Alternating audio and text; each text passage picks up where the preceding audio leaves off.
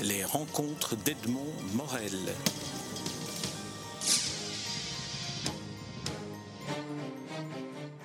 Mathieu Brédin, Marc Jaillou, je suis très heureux de vous rencontrer à l'occasion de la publication du dernier volume en date, du dernier album en date d'Alix, des aventures d'Alix, euh, Britannia.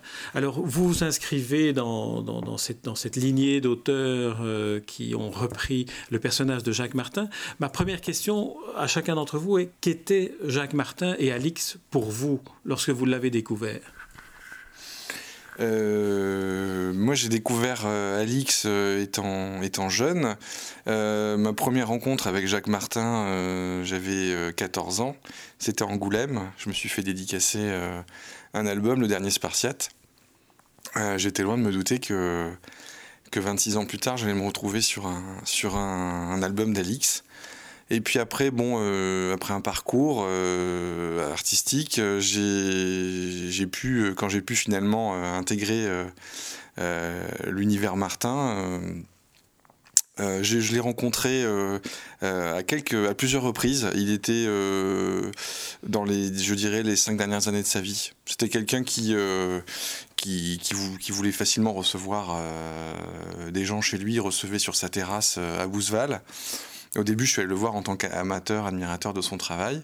Et puis, euh, c'était quelqu'un qui, voilà, dès qu'il a senti que je dessinais, euh, c'était quelqu'un qui, qui ne, qui ne tarissait pas de, de, projet. Euh, donc, très rapidement, il m'a dit Et ça vous intéresserait de reprendre Orion ça, ça, allait très, très vite avec Jacques Martin. Quand il sentait qu'il y avait du répondant en face et que, voilà, il entendait des, des, plutôt des, bonnes choses à mon sujet au niveau de mon travail. Donc euh, ça s'est fait très vite comme ça. Moi j'ai commencé euh, à travailler dans l'univers Martin sur, euh, en reprenant Orion Les Oracles, le tome 4. Et il vous a dit pourquoi il pensait à Orion en ce qui vous concerne plutôt qu'à euh, Alix C'est tout simple, c'est qu'à l'époque, euh, sur la série Alix, euh, de mémoire, parce que ça, enfin, tout passe très très vite, alors je, des fois je comprenais pas pourquoi Martin ne me se rappelait plus d'anecdotes des studios RG des années 70, mais maintenant je comprends que déjà moi après 5 ans, je suis un peu perdu. Mais en fait, si ma mémoire ne me joue pas des tours, c'est juste qu'à l'époque, il y avait déjà deux équipes en place sur Alix. Donc j'ai vraiment pas, il n'y a pas eu du tout de, plan de ma part de me dire je vais reprendre Alix, parce que de toute façon, il y avait déjà deux équipes en place, c'était, c'était, pas du tout envisageable. Moi, j'avais été, euh, j'avais été euh, en Grèce et j'avais eu envie de reprendre un album euh, d'Orion. Je me suis dit, voilà, cette série, elle est, elle est en carafe depuis dix ans. j'avais entre-temps une formation chez Gilles Chaillet, qui avait été formé par, par Martin. Donc après trois années d'atelier chez Chaillet, j'ai proposé un album d'Orion. Voilà. Et qui était votre début dans la lignée des, des, des Martin. Alors, euh, quant à vous, euh, Mathieu Brédin, alors, mais, mais cette fois-ci en tant que lecteur de, des Alix, pas en tant que, euh, éventuellement, ayant rencontré Jacques Martin, qu'est-ce, qu'est-ce, quel est le, premier contact que vous avez eu avec une histoire d'Alix bah, Ça remonte à assez jeune. Je piquais dans la collection de BD de mon père. Il avait pas mal d'Alix. Euh, et du coup, c'est ce qui m'a fait vraiment, ce qui m'a introduit dans l'histoire et ce qui m'a fait aimer ça. C'est-à-dire que, je sais pas, je devais avoir peut-être 6 ans, 7 ans quand j'ai commencé à en lire. Euh, et bien sûr, ce qui me fascinait au début, c'était le, le, côté, euh, oh, il y a des Romains, des soldats, c'était le côté un petit peu euh, péplum, je dirais.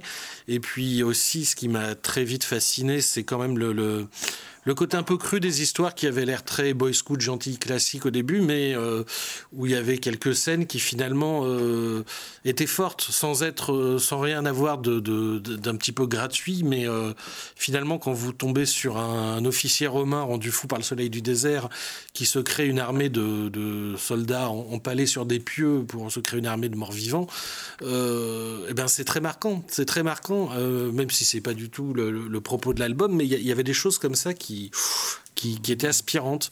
Il y avait aussi le fait qu'en quelques dessins, euh, il arrivait euh, à m'emmener en voyage, vraiment. Donc ça a été ça. Euh, moi, l'X, il est lié à mon enfance et a vraiment une passion de l'histoire avec un grand H assez vite.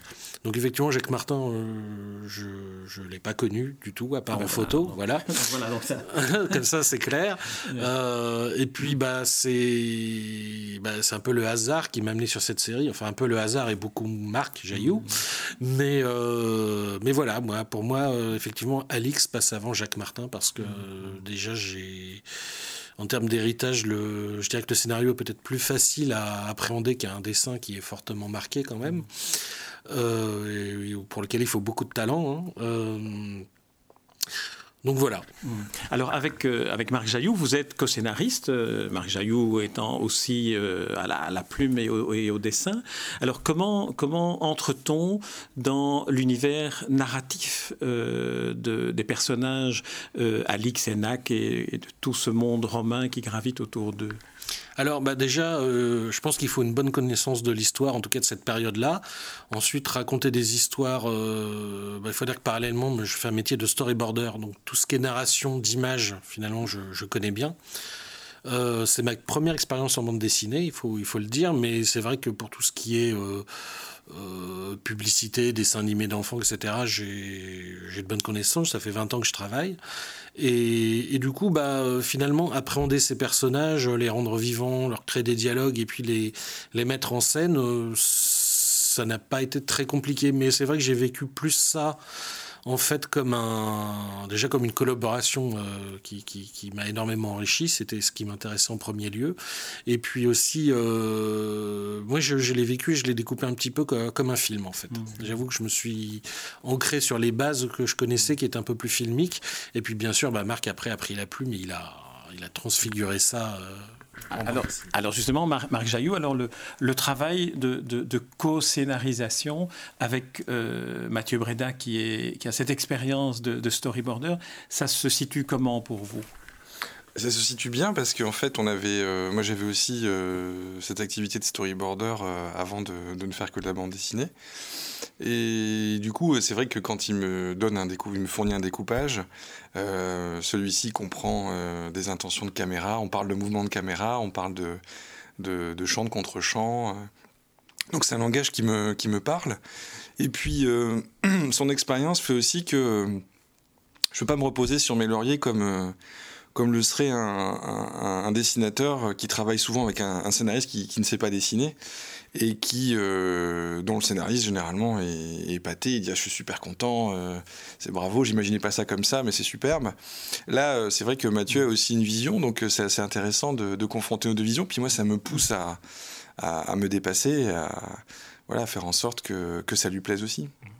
Alors on va entrer dans, l'album Britannia maintenant. Il y a en premier lieu le, choix de cette euh, époque-là, de, l'épopée euh, de Jules César. On est en pleine guerre des Gaules. Euh, on est au moment où Jules César veut envahir avec son armée la, Bretagne, enfin l'équivalent de la Grande-Bretagne d'aujourd'hui. Pour quelles raisons avez-vous choisi cette partie-là de, de l'histoire? Avec un grand H. Bah, en fait, euh, alors euh, il y a une histoire personnelle là-dessus. C'est moi, j'étais en vacances euh, en Écosse et c'est vrai que les paysages m'ont beaucoup inspiré. Et puis je me suis rendu compte qu'Alix n'avait jamais mis les pieds en Grande-Bretagne. On était quand même au 31e album. Et je me suis dit, tiens, ça serait peut-être quelque chose à, creuser. Il y a eu toute une série de films à cette époque-là qui sont sortis, comme Centurion, L'Aigle de la 9e Légion, voilà, autant de choses qui ont un petit peu nourri mon imagination et où je me suis dit, tiens, j'aimerais bien faire un Alix un petit peu épique, euh, qui aille dans un pays moins chaud que l'Afghanistan, comme la dernière conquête, le précédent. Et euh, voilà, et donc je me suis en me documentant, euh, puisque bien évidemment, euh, je me suis vite rendu compte que César n'était pas allé très très très loin finalement sur Britannia. Et en me documentant, voilà, j'ai relu dans la guerre des Gaules, il y avait une phrase qui, qui m'a fait, qui fait tilt. C'était une phrase où justement euh, César euh, disait que voilà, il avait dû, euh, en allant sur Britannia pour, pour conquérir l'île, il avait dû emporter avec lui des chefs gaulois qu'il avait fait prisonniers sur, sur le continent, de peur qu'il y ait une rébellion en son absence. donc j'ai trouvé ça assez intéressant de partir dans une expédition assez risquée, tout en emmenant des, des, des, gens très très importants. Je me suis dit là, il y a vraiment moyen à créer une intrigue, un complot assez intéressant. Et euh, donc l'histoire est venue euh, comme ça, l'envie de l'amener là-bas euh, s'est faite comme ça. Et puis là-dessus, il y avait aussi une phrase de Suétone qui disait que César n'était allé, on dit qu'il n'alla en, Grande-Bretagne que pour y chercher des perles. Donc voilà, ça commençait à faire beaucoup de choses pour suffisamment pour nourrir susciter l'envie pour moi de, créer une histoire qui se passe sur Britannia. Et, pour vous, en ce qui vous concerne, Mathieu Breda, alors cette partie-là de l'histoire de la guerre des Gaules avec ce, monde, l'album me semble-t-il est marqué par la thématique de la trahison. Est-ce que que on, peut aborder euh, dans, dans ce sens-là l'album? Alors euh, pourquoi pas? Il faut dire que cette période, moi, de l'épopée césarienne, je la connaissais peu. Enfin, je la connaissais dans les grandes lignes, mais j'étais pas très documenté. Par contre, je, je connaissais euh, déjà un peu plus l'histoire de l'invasion de la Grande-Bretagne euh, justement un siècle plus tard.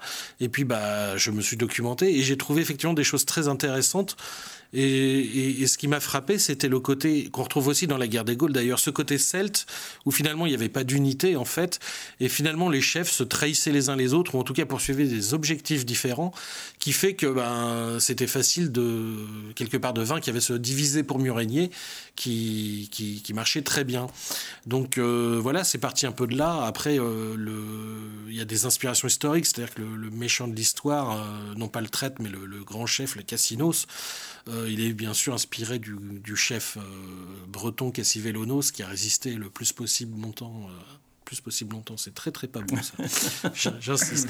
à, hum, donc à César, ah, et qui, qui a fini effectivement par succomber, notamment par traîtrise aussi. Il y a aussi une histoire très belle, très tragique, mais notre but n'était pas de d'écrire l'histoire telle qu'elle est, mais de, de créer une fiction.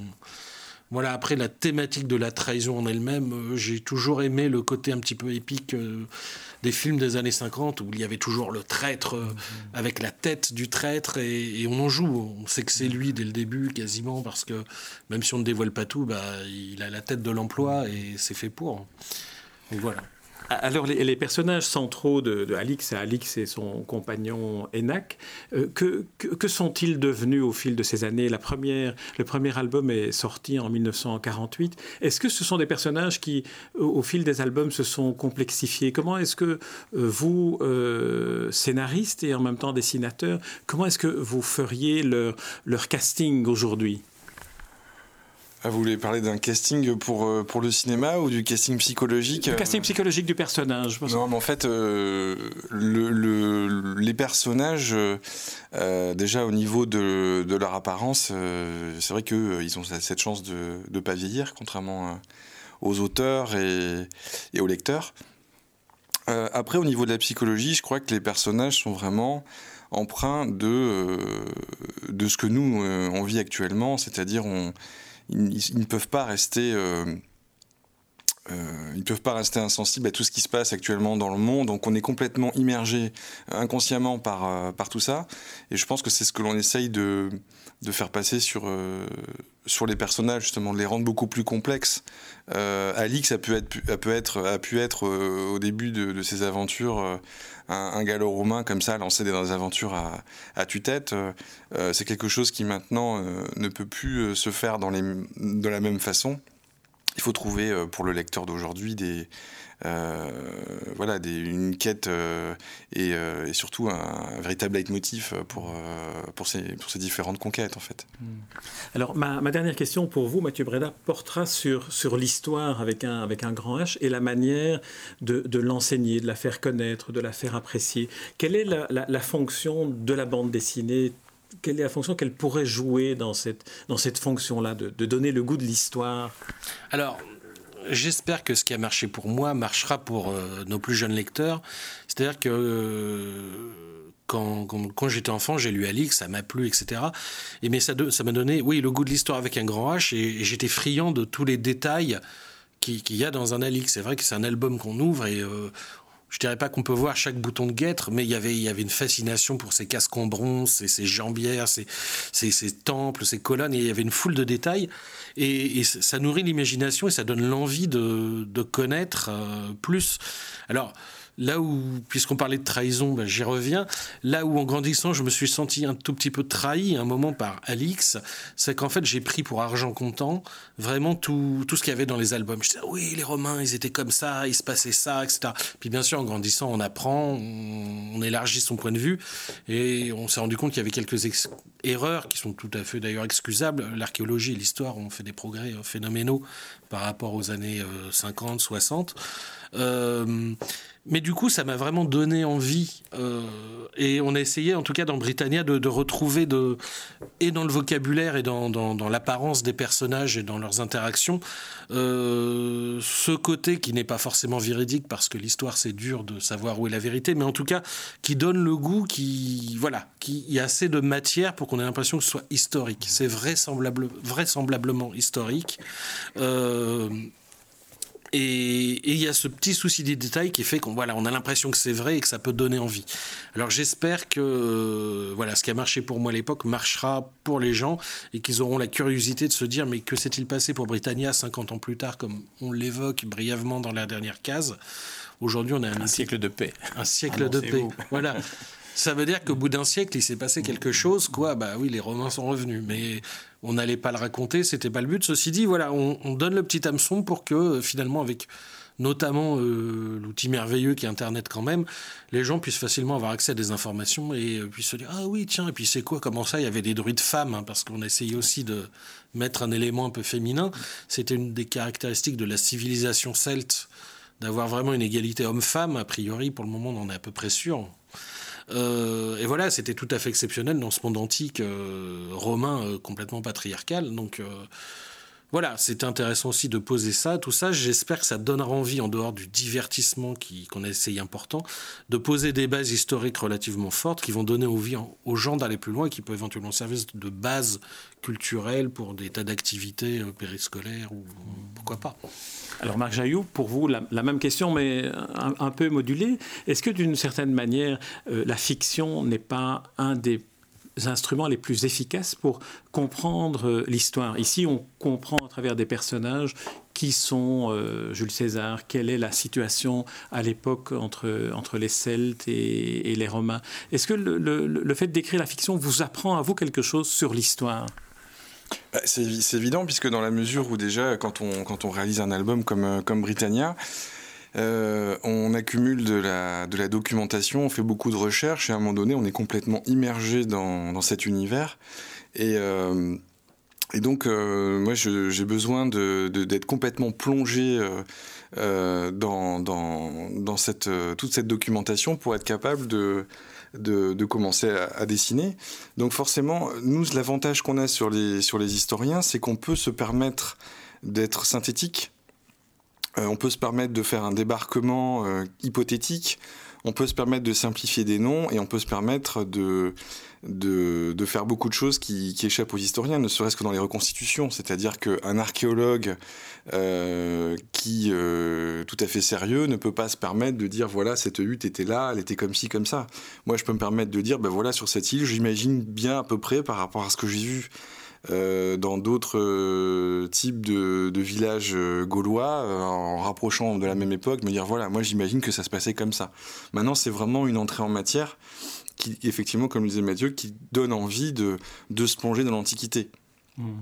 Mais c'est en aucun cas, euh, donc c'est en aucun cas un, documentaire. On est, on n'est pas, on n'est pas en train de dire qu'on fait quelque chose de complètement exact. Mais euh, l'essentiel, je pense que c'est de ressentir, euh, ressentir les choses et ressentir une époque. Donc ça demande quand même un travail d'imagination, donc forcément d'implication hmm. par rapport à une fiction. Très bien. Mathieu Breda, Marc Jaillou, je vous remercie pour cet entretien. Je rappelle le, titre du dernier album, le 31e ou 33e, 33e album euh, des aventures d'Alix et de son compagnon Enac, Britannia, paru bien sûr chez Casterman. Et on annonce aussi un concours au terme duquel le lauréat peut gagner un week-end à Londres. Donc une manière de retrouver les traces de votre inspiration première lors d'un voyage en Écosse en ce qui vous concerne, Marc Jaillou. Merci à l'un et à l'autre. Merci à vous. Merci. Les rencontres d'Edmond Morel.